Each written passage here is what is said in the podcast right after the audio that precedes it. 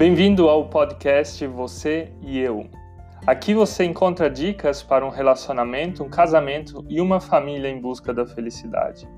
Nós somos o Mike e a Suzy, estamos 10 anos casados, temos dois filhos e atuamos como pastores na Alemanha. Queremos te convidar a experimentar o melhor de Deus para a tua vida. Nos acompanhe também em outras redes sociais como Facebook, YouTube ou Instagram. E não esqueça de compartilhar esse conteúdo com os teus amigos. Deus te abençoe. E se o seu parceiro ou parceira ele não quer se conectar emocionalmente contigo? Troca de operadora, pega um wireless mais forte. Este é mais um vídeo sobre a série de 7 segredos para um casamento feliz.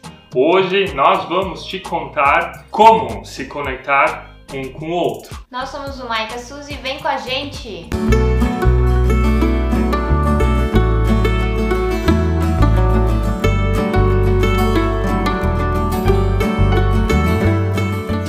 O terceiro segredo que nós vamos te apresentar é como se conectar um com o outro. Muitos casais eles acabam casando e com o passar do tempo cada um vive a sua vida. Cada um tem o seu trabalho, a sua rotina, o seu dia a dia e no meio da sua rotina e do dia a dia vem o estresse, agenda lotada, programas e acaba faltando tempo para que um cuide do outro. Você está casado, mas acaba vivendo a sua vida sem o seu cônjuge. Casamento é como uma conta de banco, não, não adianta você só querer tirar dinheiro. Tem horas que você também precisa depositar o dinheiro. Como é que está o seu casamento? Você está conseguindo cuidar do outro emocionalmente, espiritualmente relacionalmente para que vocês consigam se conectar melhor? Então queremos hoje te dar três dicas de como se conectar melhor. Temos então a primeira dica é invista na conta emocional do seu parceiro. E nós vamos te contar quais são os nossos nossos top 5 da conta emocional. Suzy, quais são os teus top 5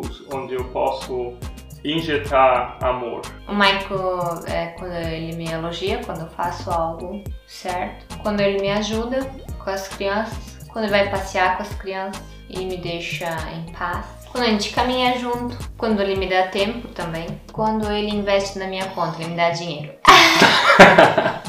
Quais são os teus top 5, Michael? Olha, eu gosto de caminhar, é uma coisa que a gente tem em conjunto, faz bem. Quando a gente faz isso com filhos, a gente faz muito menos.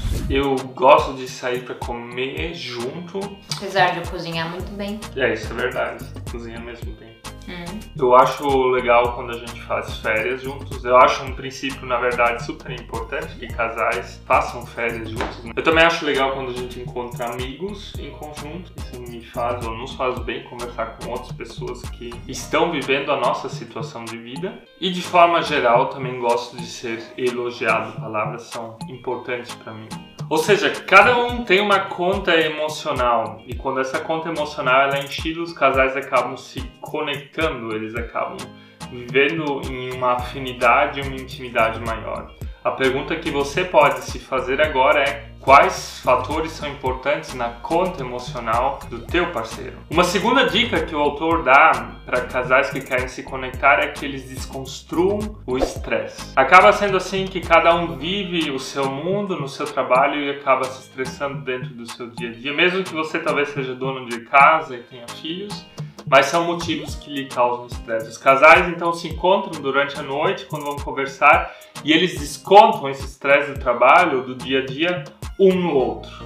Em vez de conversarem sobre o que ocorreu, em vez de se entenderem, em vez de se compreenderem, eles acabam se agredindo verbalmente e acabam se distanciando. Como é que você pode então conversar sem se estressar? Essa é para os homens, não dê conselhos impensados. Muitas vezes as mulheres contam uma situação do seu dia a dia porque nós somos os mais sensíveis. Os homens daí têm a tendência a defender o lado oposto. Ou seja, se a mulher reclamou do chefe, o homem então escuta a situação e, é, e no fundo e é capaz daí no fim de defender o chefe de vez a esposa. Se ponha do lado do seu parceiro, da sua parceira, mesmo que talvez ele ou ela não tenha razão, mas assim ela vai se sentir ou ele vai se sentir conectado com você e compreendido. Outra dica é você realmente mostrar interesse sincero no que, que ele ou ela está falando. Não somente de corpo presente, mexendo no celular, mas esteja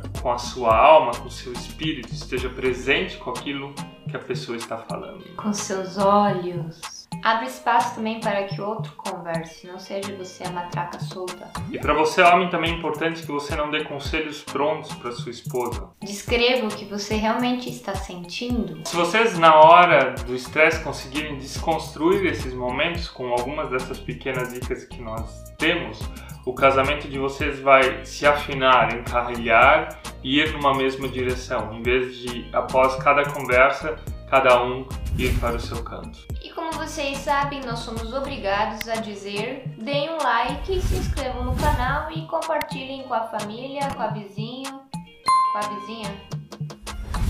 E se o seu parceiro ou parceira ele não quer se conectar emocionalmente contigo? Troca de operadora, pega um wireless mais forte. Geralmente são os homens que mais têm dificuldade de se conectar emocionalmente. Eles não gostam desse tipo de coisa, de conversar, de ficar à noite na sala, conversar do seu dia a dia. Já chegou o 5G no Brasil? Mas se ele ou ela não quer se conectar, seja você a pessoa que se conecte, seja você a pessoa que vai segurar esse casamento. Nós falamos num vídeo sobre ser foguete ou âncora, seja você o foguete, a pessoa que puxa parceiro ou parceira para cima. Em termos bíblicos, seja você a bênção no teu casamento. Não espere que o outro seja aquilo que você já vê ou aquilo que você já sente. Salve você o seu casamento. As mudanças, elas começam sempre contigo. Elas não vão começar com o outro, mas com você mesmo, com você mesma. E nesse sentido, comece a fazer experimentos, comece a perceber